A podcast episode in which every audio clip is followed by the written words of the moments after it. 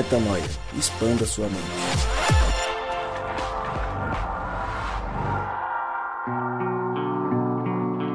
Sim, senhoras e senhores, ladies and gentlemen, seja muito bem-vindo a mais um dia de expansão de mente. Chegamos ao podcast Metanoia número 326 e você, claro, é muito bem-vindo para mais um dia de expansão de mente.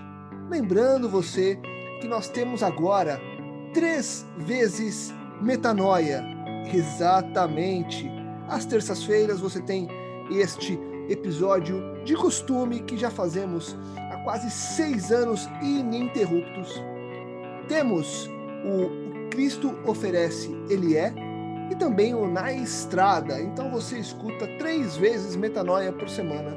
E chegamos ao 326, e como eu disse no início desta temporada, nós estamos rapidamente rumo ao podcast 400. Olha que loucura! A gente bate uma meta e a gente, como diz o outro, dobra a meta. E nós estamos rumo a mais 100 podcasts, mas o que importa no fim das contas, no fim do dia, é que você expanda a mente todas as semanas. E esse é nosso intuito em mais este encontro, onde falaremos sobre a fé. Afinal de contas, o que é a fé? Qual a diferença entre fé e crença? O que seria então a incredulidade e como devemos viver uma vida de fé e não só uma vida como quem acredita. Ficou na dúvida? Ficou confuso sobre esses termos? Pois é, é disso que a gente fala hoje, neste podcast, depois que eles, meus queridíssimos parceiros de jornada, se apresentarem e darem aquela frase de efeito sobre a discussão de hoje. Fala galera, aqui é Rodrigo Maciel. A verdade é invisível aos olhos.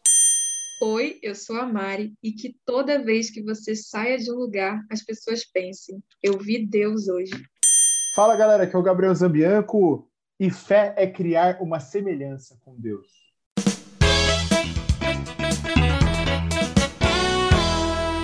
Mari, Rodrigo, oh, Rodrigo Maciel e Gabriel Zambianco. Juntos mais uma vez, hoje, numa conversa sobre fé. E aí não tem como não começar dessa forma. E eu queria começar contigo, Rodrigão, que foi quem trouxe a ideia do tema.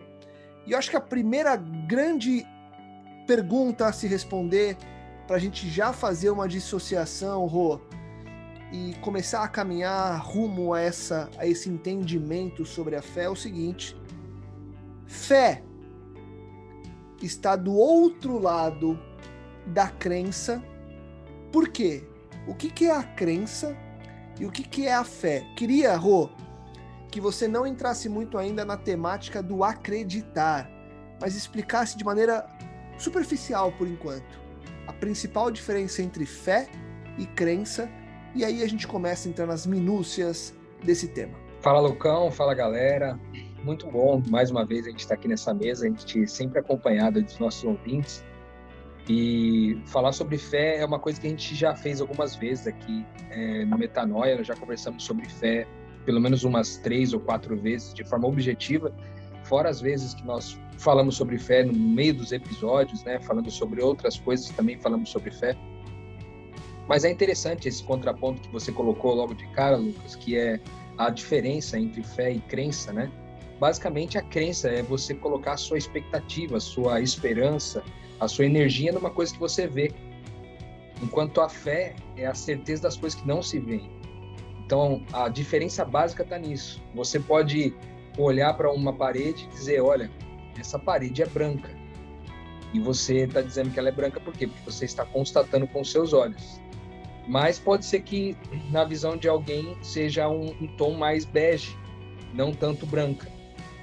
Porque essa pessoa vai dizer que aquilo é bege. Então, ambas aquelas pessoas estão crendo é, naquilo que elas estão vendo. Por isso que é considerado o nome crença, né? Que vem da, da, da palavra do crer.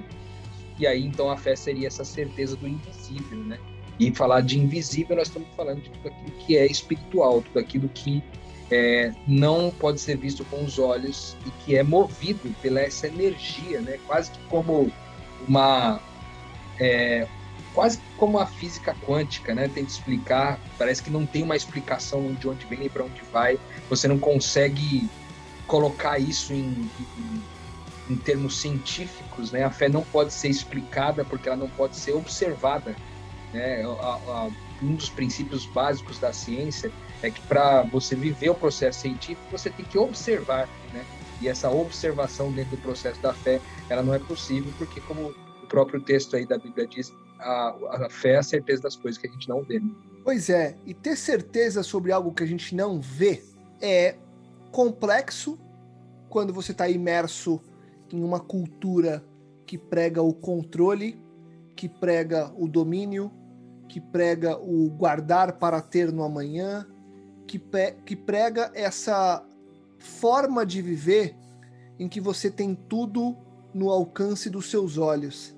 E aí, Gabi, eu queria te trazer nesse momento pelo seguinte: quando a gente fala de fé, a gente vai entrar num ponto específico e eu queria aqui fazer um parêntese que a gente mais uma vez é, usou como base para essa nossa conversa um sermão, uma, uma conversa ministrada pelo pastor Paulo Júnior lá no Instagram dele. O ano passado ele fez uma série que chama Princípios e tá salvo lá no perfil dele. E a gente tem ouvido alguns capítulos e ele soltou um, uma dessas conversas sobre fé. A gente ouviu e trouxe para cá.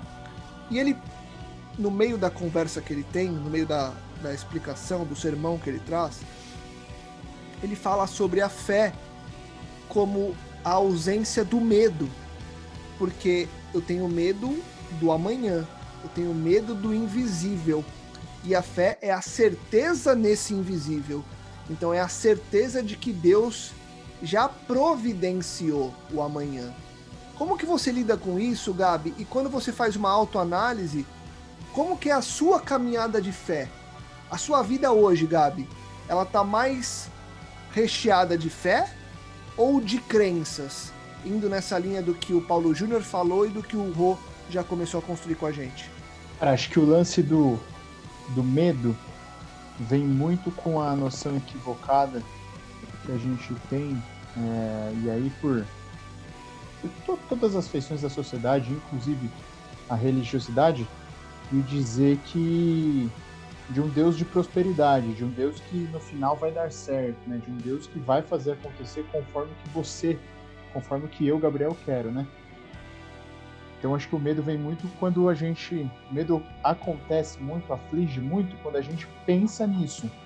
É... Agora, quando você baseia a sua fé, a crença em Deus, a crença em Cristo, da forma como você disse, Lucas, de que Ele já providenciou o amanhã, e aí não conforme a minha vontade, mas conforme a vontade dele, né?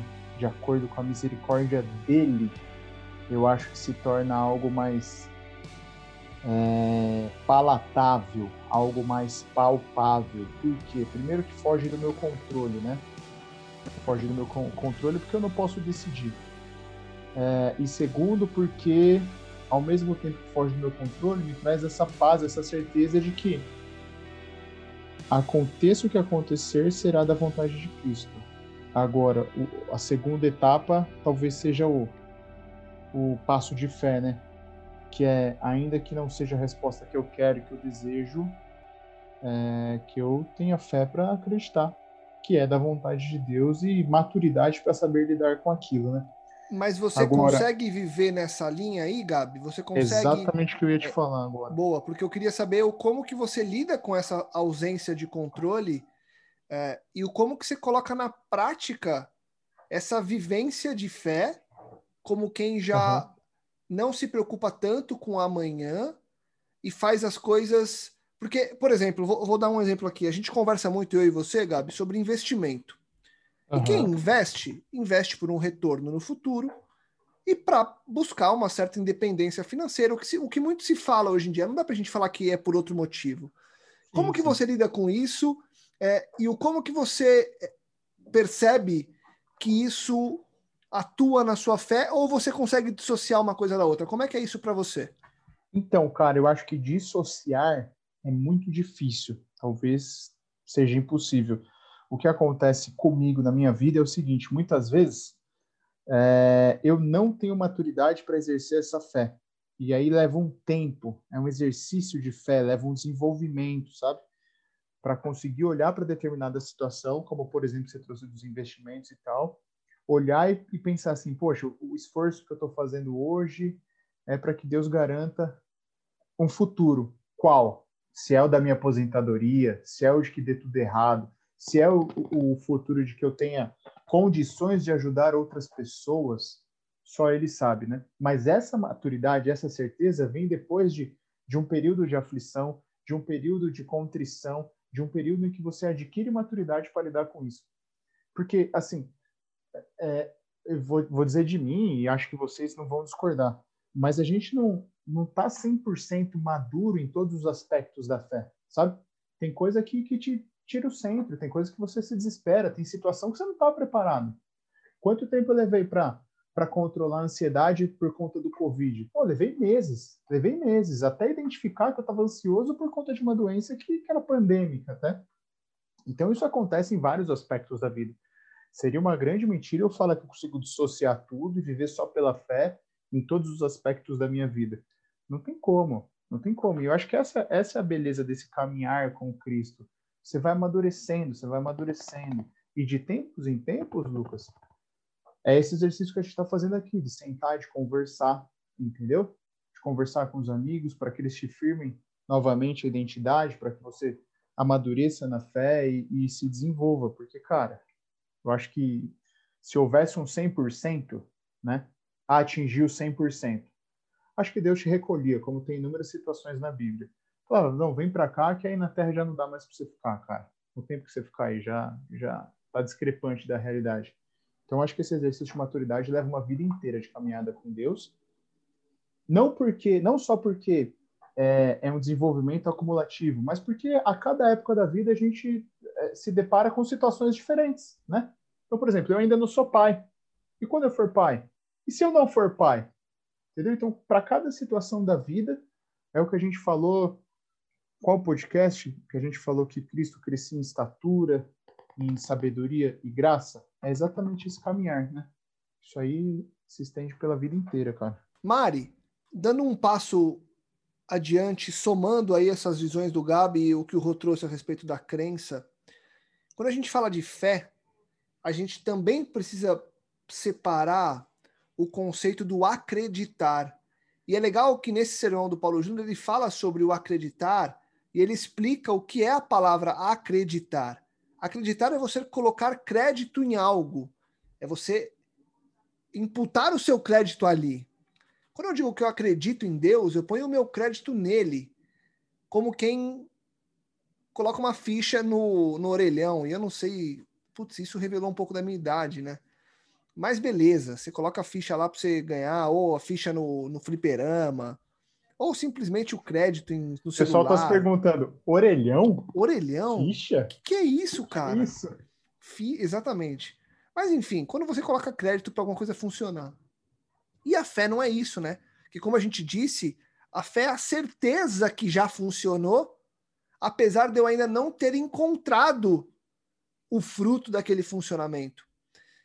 Como é que você lida e como é que a gente precisa separar essa questão do acreditar e do ter fé e como que isso vai se somando ao que a gente já falou de crença, até para a gente lidar melhor com as questões de nomenclaturas, porque eu acho que isso fala muito sobre nós também. É verdade, Lucas. Eu ouvindo esse sermão vi que o Paulo Júnior ele propôs uma bifurcação entre duas formas de viver assim claramente opostas. A primeira é acreditar, como você falou, dar crédito. Eu pego meu, meus recursos, pego o que eu tenho e coloco crédito é, numa maquininha, que pode ser um, um negócio, pode ser uma pessoa, pode ser uma relação, pode ser o próprio Deus, a religião. E colocar, ou seja, colocar os meus recursos como quem aposta em algo externo a mim que vai me trazer algum tipo de resultado. A fé, eu dei uma pesquisada na etimologia, na etimologia dessa palavra e vem do latim fidelis, que quer dizer fiel, né? Fiel, verdadeiro. Então, a fidelidade, ela diz respeito sempre a um molde. O fiel da balança é uma medida. Então, eu vejo que vida por fé é uma vida de fidelidade a, a quem Deus disse que eu sou, em oposição a uma vida de acreditar, que é colocar crédito em coisas externas a mim.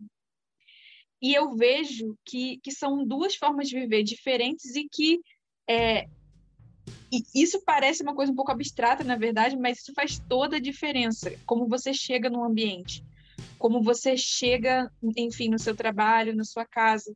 Você eu eu quando eu chego aqui onde eu tô aqui agora eu vejo um monte de defeitos. Toda, toda casa tem defeitos. Eu posso chegar aqui como quem pe pensa será que eu vou apostar alguma coisa na felicidade que esse ambiente vai me trazer? Será que eu vou apostar alguma coisa nessa roda de amigos? Será que eu vou apostar alguma coisa nessa religião? Uma pessoa que coloca nas coisas externas o meu foco ou eu posso viver como quem fala cara eu, eles vão saber que uma filha de Deus passou por aqui e eu tava agora lavando a louça e tinha uma muita louça. E eu lembro, e, e, ouvindo o sermão, eu tomei a decisão de lavar o dobro de louça que eu tinha me planejado para lavar. Como uma filha de Deus, sabe? Tendo fé. Ou seja, me mantendo fiel à minha natureza de Cristo. Coisas pequenas, assim, que eu quero exemplificar para vocês. E eu vejo que a gente é, viver por fé não é só uma questão de, de, de deixar Deus feliz, não. É porque isso não é o cristianismo só que fala. Qualquer coaching, qualquer religião vai dizer que se você colocar a tua felicidade em coisas externas, você não vai ser feliz. Você vai virar um consumidor de tudo e todos e você vai estar sempre frustrado, porque nada vai te satisfazer. Porque você, o que está errado é a postura que você chega nos lugares, sabe?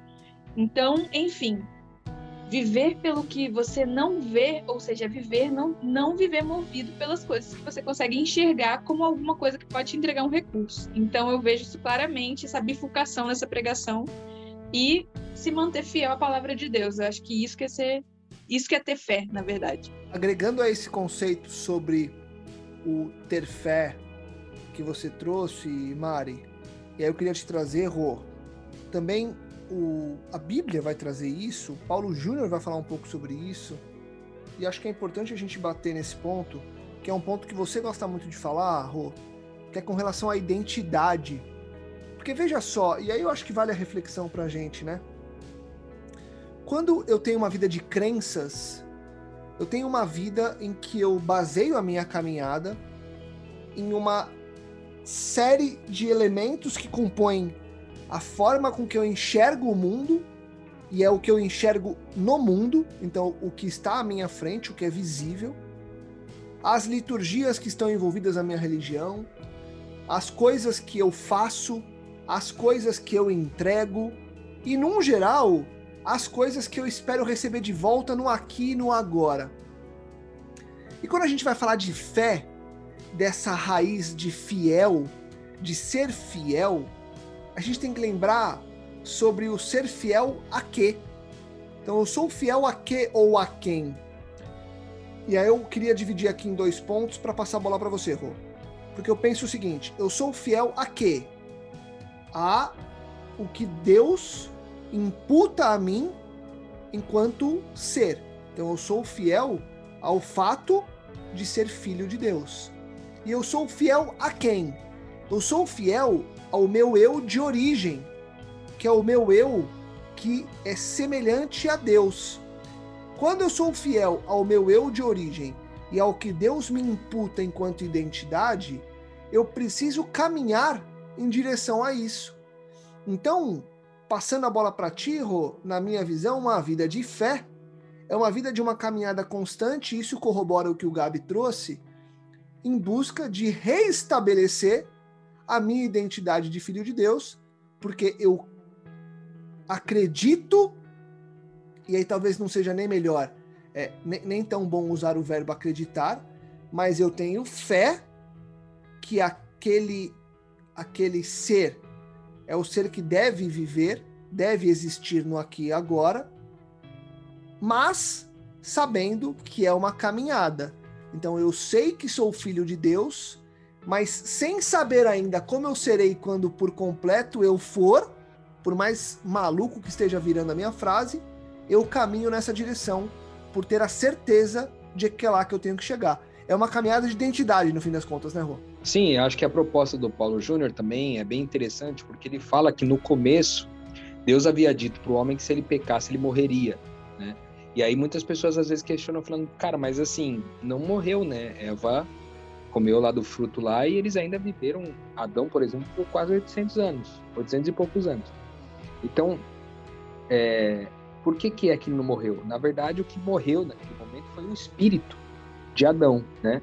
Então, o corpo é, acompanhou essa morte do espírito mais tarde, mas o que morreu primeiro foi o espírito.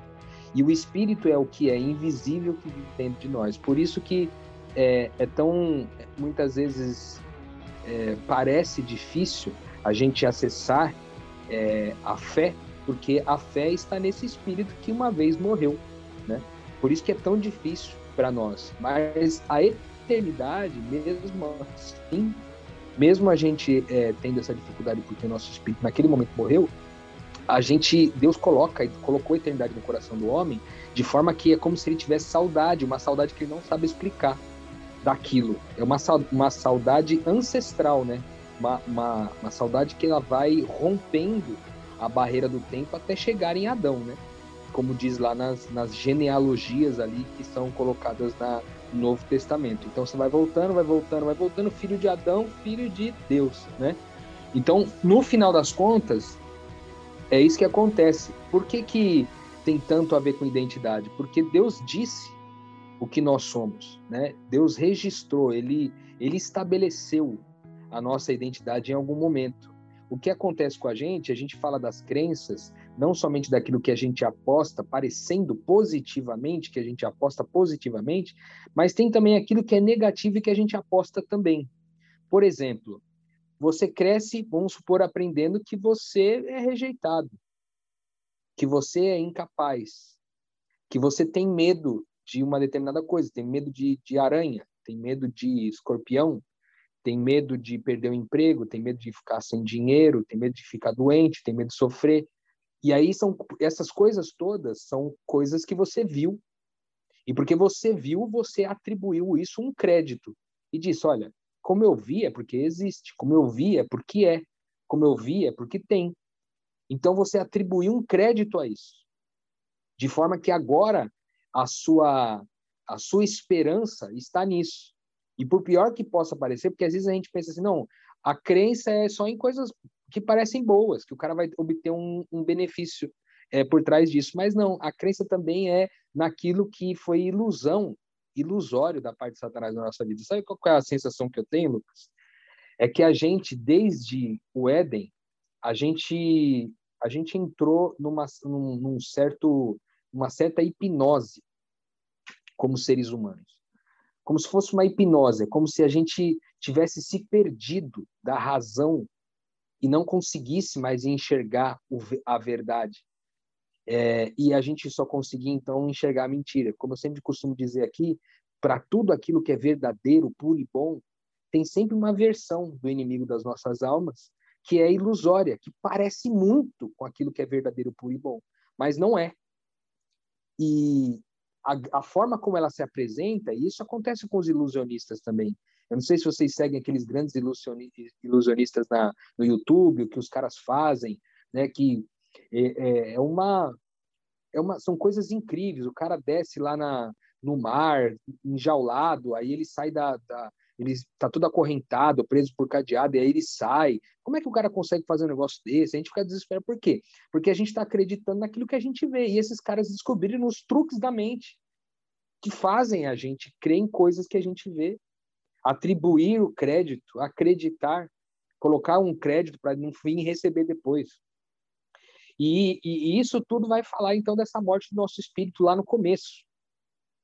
E aí é, foi muito incrível o que Deus fez, porque em Adão a Bíblia diz que Adão foi feito é, uma alma vivente, mas em Cristo nós fomos feitos espírito vivificante, de forma que aquele espírito então que uma vez havia morrido agora a gente também morrido com Cristo, tendo nós morrido com Cristo, também ressuscitamos com ele. E ao ressuscitar com ele, ressuscitamos nessa vida onde o espírito já não está mais morto. Onde então a gente é, baseia a nossa vida com base naquilo que a gente não vê e que Deus disse que é, mas que a gente não é capaz de ver. E é essa é nesse invisível que está a nossa certeza de identidade. Então a crença, ela tem essa proposta de de encurtar uma distância. Muitas vezes encurtar uma distância até para você chegar em Deus. É, mas o Deus que você quer chegar normalmente, a partir da crença, não é um Deus que você quer chegar para se relacionar, é um Deus que você quer chegar para que ele patrocine os seus sonhos, para que ele, no mínimo, não te, não te amaldiçoe, no mínimo te leve para o céu quando você morrer. No, no mínimo isso, mas também que não dê febre para os seus filhos, que não é, permita que nenhum parente seu morra de Covid. Tá entendendo? Então, é, a fé tem essa proposta de encurtar uma distância. Só que é, uma, é um encurtamento de distância que não faz sentido do ponto de vista da fé, porque eu não posso encurtar a distância daquilo que eu não vejo, uma vez que aquilo que é invisível já está, já está posto, já foi dado, é, não há distância a ser percorrida, ela está lá dentro de você, a tua identidade. Então não há distância para percorrer para encontrar essa identidade, ela já, já está aí. Então, é, enquanto a crença está encurtando uma distância, a fé está desenvolvendo uma semelhança. E é isso que é o, o, grande diferencial aí, eu acho que nesse final.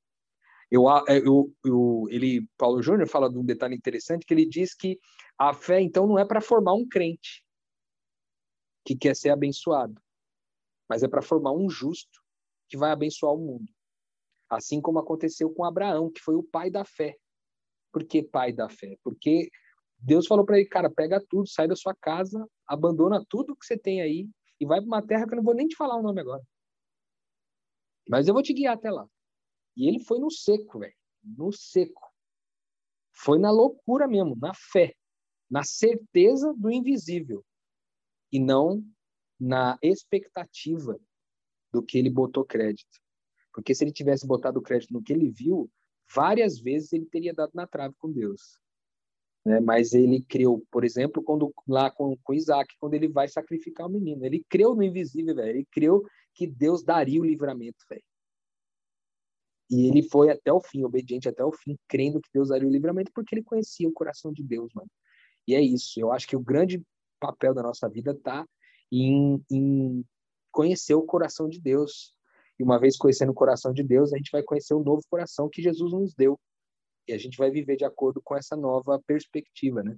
Na prática, Gabi, o desafio é justamente a gente conseguir colocar a nossa vida na busca por essa semelhança e não mais como quem encurta essa distância, como o Rô colocou, porque a gente fala muito disso, né? Que a fé é o que faz com que a gente se aproxime de Deus, quando na verdade a fé é o que faz com que a gente se pareça mais com Ele. Crença seria o outro, o outro elemento. Agora, a prática é justamente de glória em glória, de fé em fé, de certeza em certeza, de dia em dia, a gente estreitar o quanto que nós parecemos com Cristo nas tomadas de decisão de todos os dias, né? E aí, obviamente, que o desafio é conseguir tomar essas decisões dessa forma, né? Exato, Lucas, é tomar essas decisões. Só que eu acho que aí tem uma quebra de paradigma, que é o seguinte, né? É, então eu já, não, eu já não me preocupo mais em tomar a decisão certa ou errada, se ela é certa ou errada, sabe? É, eu não estou mais cumprindo requisitos Exato, como o Rodrigo disse, para encurtar a distância de Deus, porque é, encurtar a distância com o divino, o perfeito, é, é, primeiro que é impossível e segundo que vai me levar invariavelmente a comparações é, e situações que não condizem com a realidade, né? Porque eu vou, eu vou, eu entro numa trilha em que eu exijo do outro a mesma coisa porque eu faço, certo? Porque se, se tem uma distância, vamos pensar na corrida, se é um quilômetro de distância, pô, peraí, por que, que você não está fazendo o, o pace de 6, 6 minutos por quilômetro? porque eu estou fazendo, então você também tem que fazer. Agora, se a fé é uma questão de semelhança, inserir isto no dia a dia, primeiro, me leva a, entre aspas, eu não vou nem falar acertar mais, eu ia falar isso, mas é ser mais correto perante Deus, porque agora eu tenho o anseio de, de ser semelhante, de assemelhar-me a Deus. Então, no sentido de um Deus misericordioso, um Deus de amor, um Deus de paz, um Deus de atitude, um Deus de bondade, entendeu? E isso me traz também a paz de, de entender que é um processo e que esse processo não me exige perfeição, né? Então, cara, é, é uma quebra de paradigma muito grande, porque eu não, eu não, não tô numa vibe de ficar apontando religião, religiosidade, mas, cara, é a grande diferença entre cristianismo e religiosidade. Não é ter uma, uma ir numa igreja, mas é religiosidade. Porque a religiosidade, infelizmente, ela está sempre na questão de encurtar a distância, de cumprir requisitos, cumprir, é, ganhar pontos, né?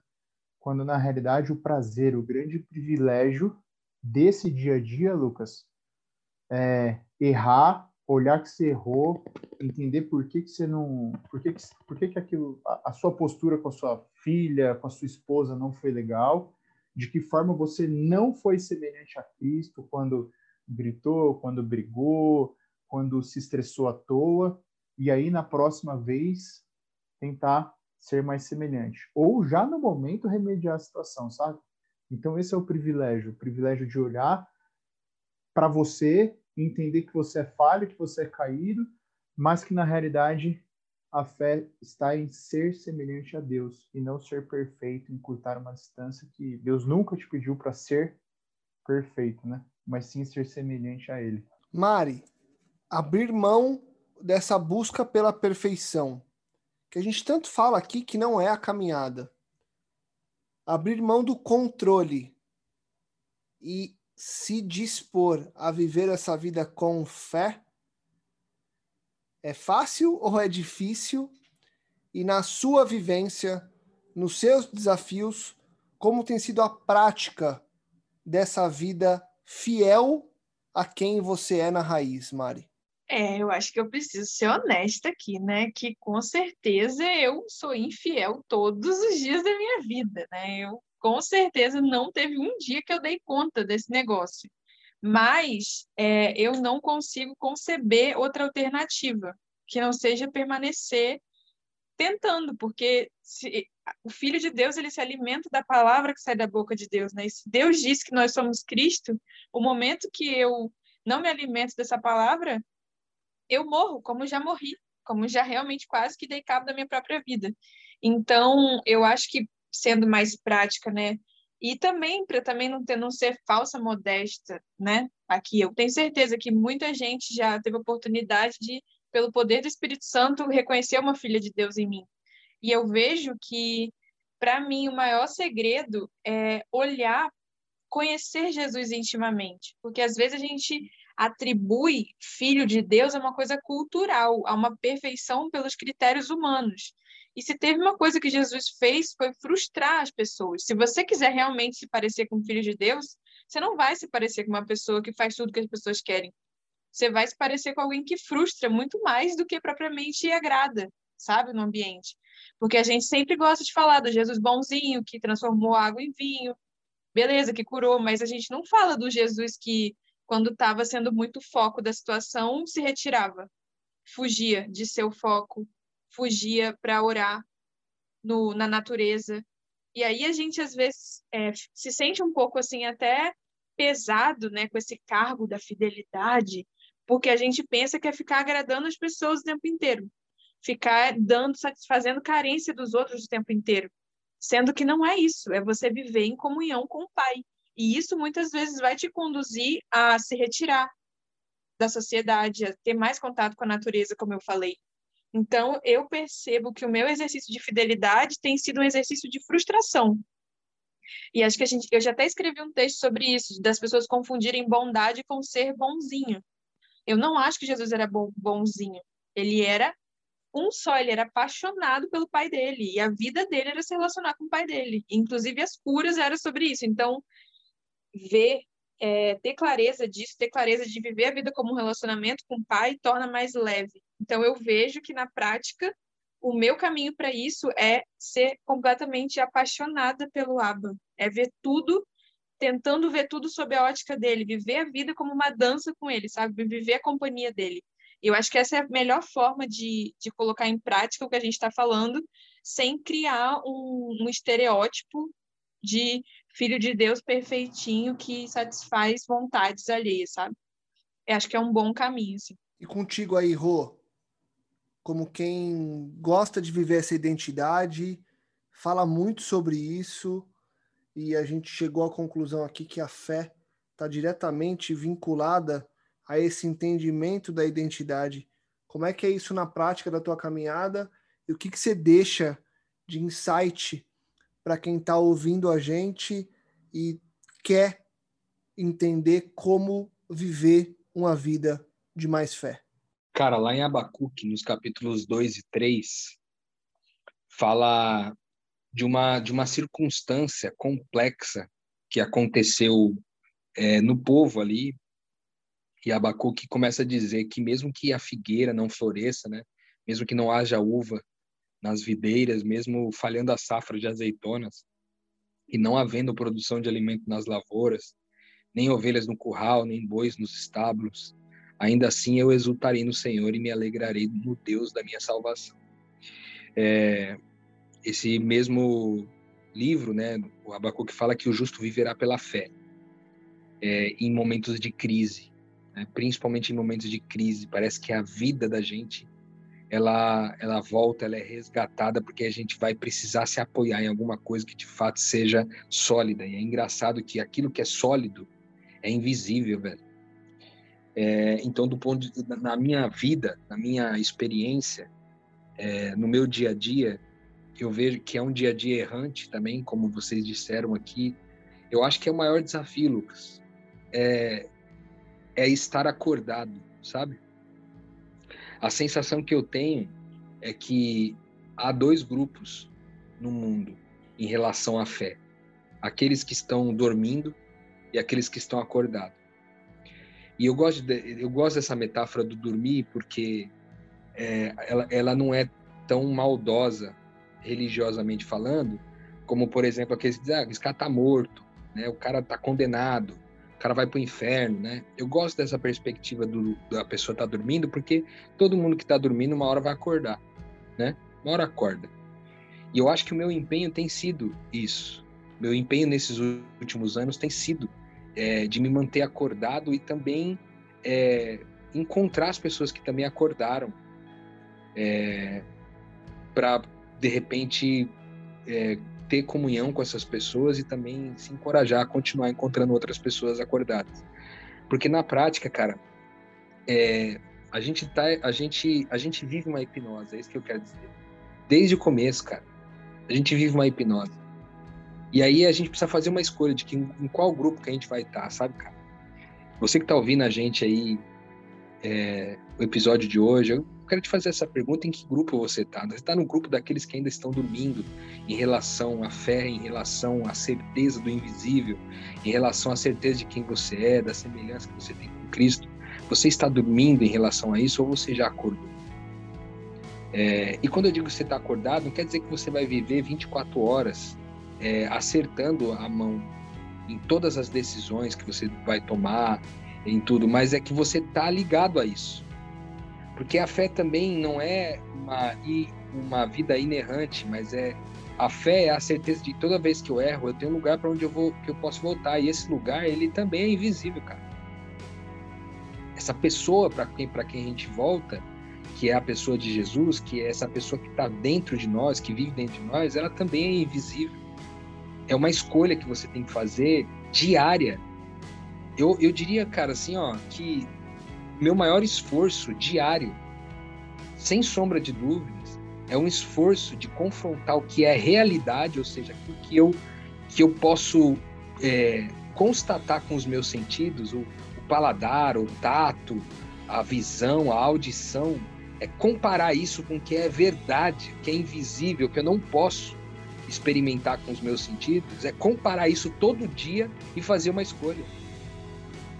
Para que eu não caia no erro da idolatria, é, quando eu creio em algum medo que eu tenho, ou quando eu creio em alguma vergonha, em alguma culpa, em algum desespero, em alguma ansiedade, quando eu boto o meu crédito nisso e transformo aquilo maior do que o que Deus diz que é. Uma vez que eu fiz isso, então me tornei um idólatra. Então é uma escolha diária, velho. Diária. A verdade é invisível aos olhos. Então todos os dias você tem que se perguntar. É um exercício como é o exercício aí de academia, velho. É o exercício do cara que vai escrever um livro e precisa escrever às vezes dois, três livros para ele entender como escrever um livro legal. É um exercício, cara. É um exercício e, a, e o exercício parte da pergunta: o que é a verdade a respeito disso? Eu tô olhando para essa situação aqui, ó tem uma pessoa que tá, eu tô numa, numa desconciliação com alguém, eu tenho uma inimizade formada com alguém, eu vou olhar para isso e vou dizer, qual é a relação dessa pessoa comigo? Qual é a verdade dessa relação entre essa pessoa e eu? Aí você vai descobrir que vocês são irmãos, cara. E no invisível, essa relação já está resolvida. Por que que no visível ela não está ainda? Sabe? E aí você, a partir do ponto porque, cara, a Bíblia diz ali em Hebreus, no capítulo 11, diz que o universo todo foi feito a partir do invisível, cara. A tudo, que, tudo aquilo que é visível foi feito a partir do que é invisível. Então, primeiro era invisível e depois se tornou visível. E isso fala. É tão profundo, cara, essa, esse entendimento a respeito das coisas, que a gente, a gente poderia até entender uma, uma, um traço da nossa identidade em Deus, que é o traço de criador. Nós podemos criar a nossa realidade a partir da fé. De forma que, se eu então creio naquilo que Deus diz, que é invisível, eu moldo aquilo que eu vejo a partir daquilo que eu não vejo. E os poucos que vêm descobrindo isso ao longo da história, é, não só encontraram felicidade, como descobriram no, no, papel de abençoar o propósito das suas vidas, cara. como aconteceu com Abraão, porque essa é a verdade de todos nós. Nós fomos feitos para abençoar, não para ser abençoados, porque a benção, a benção para nós já chegou. Deus fez tudo primeiro, depois colocou o homem. E o primeiro dia do homem no, na, na, na criação foi um dia de descanso. Ele começou descansando primeiro, para depois trabalhar. Que certeza é essa, cara? Que convicção é essa? Que a gente primeiro precisa descansar para depois trabalhar. Num mundo onde trabalhar vem primeiro. Né? Então, em nome de Jesus, cara, eu acho que essa é a nossa busca. Todo, todos vocês que ouvem a gente aqui e a gente aqui da mesa do Metanoia também. Essa vai ser sempre a nossa luta, cara olhar para o nosso dia a dia e dizer: eu estou vivendo de acordo com a realidade, com aquilo que eu posso sentir dos meus sentidos, ou estou vivendo de acordo com aquilo que eu não vejo, não toco, não posso ouvir, não posso experimentar? Pelo que que eu estou vivendo? E aí, para cada mínima decisão da sua vida, decida em torno disso, cara. Você vai comprar um carro, decide baseado nisso. Vai ter um filho, vai é, fazer a reforma do quarto do seu filho, você vai fazer um casamento, você vai fazer uma viagem, você vai fazer uma trip, você vai virar, sei lá, mochileiro, você vai fazer o que, sei lá, sei lá o que, que você vai fazer. Mas seja lá qual for a decisão que você vai tomar, se pergunta, eu estou baseando a minha decisão no que eu estou vendo ou no que eu não estou vendo.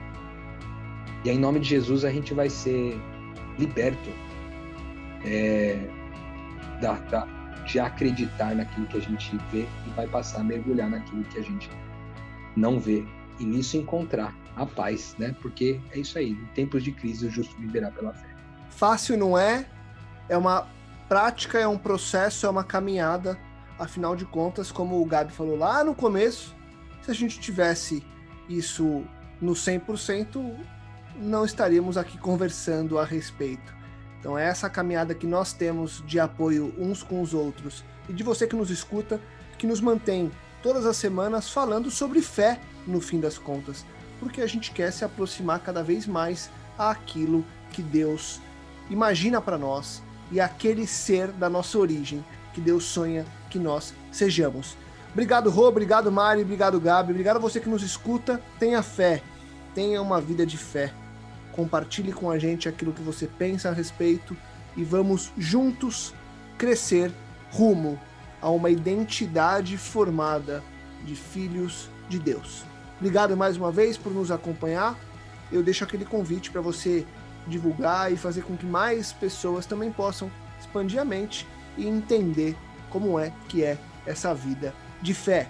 Nos encontramos na próxima semana com mais um podcast Metanoia e claro, você tem os outros podcasts Metanoia na estrada e o que Cristo oferece ele é para ouvir ao longo dos próximos dias. Próximos dias. Te esperamos e muito obrigado mais uma vez. Metanoia, expanda a sua mente.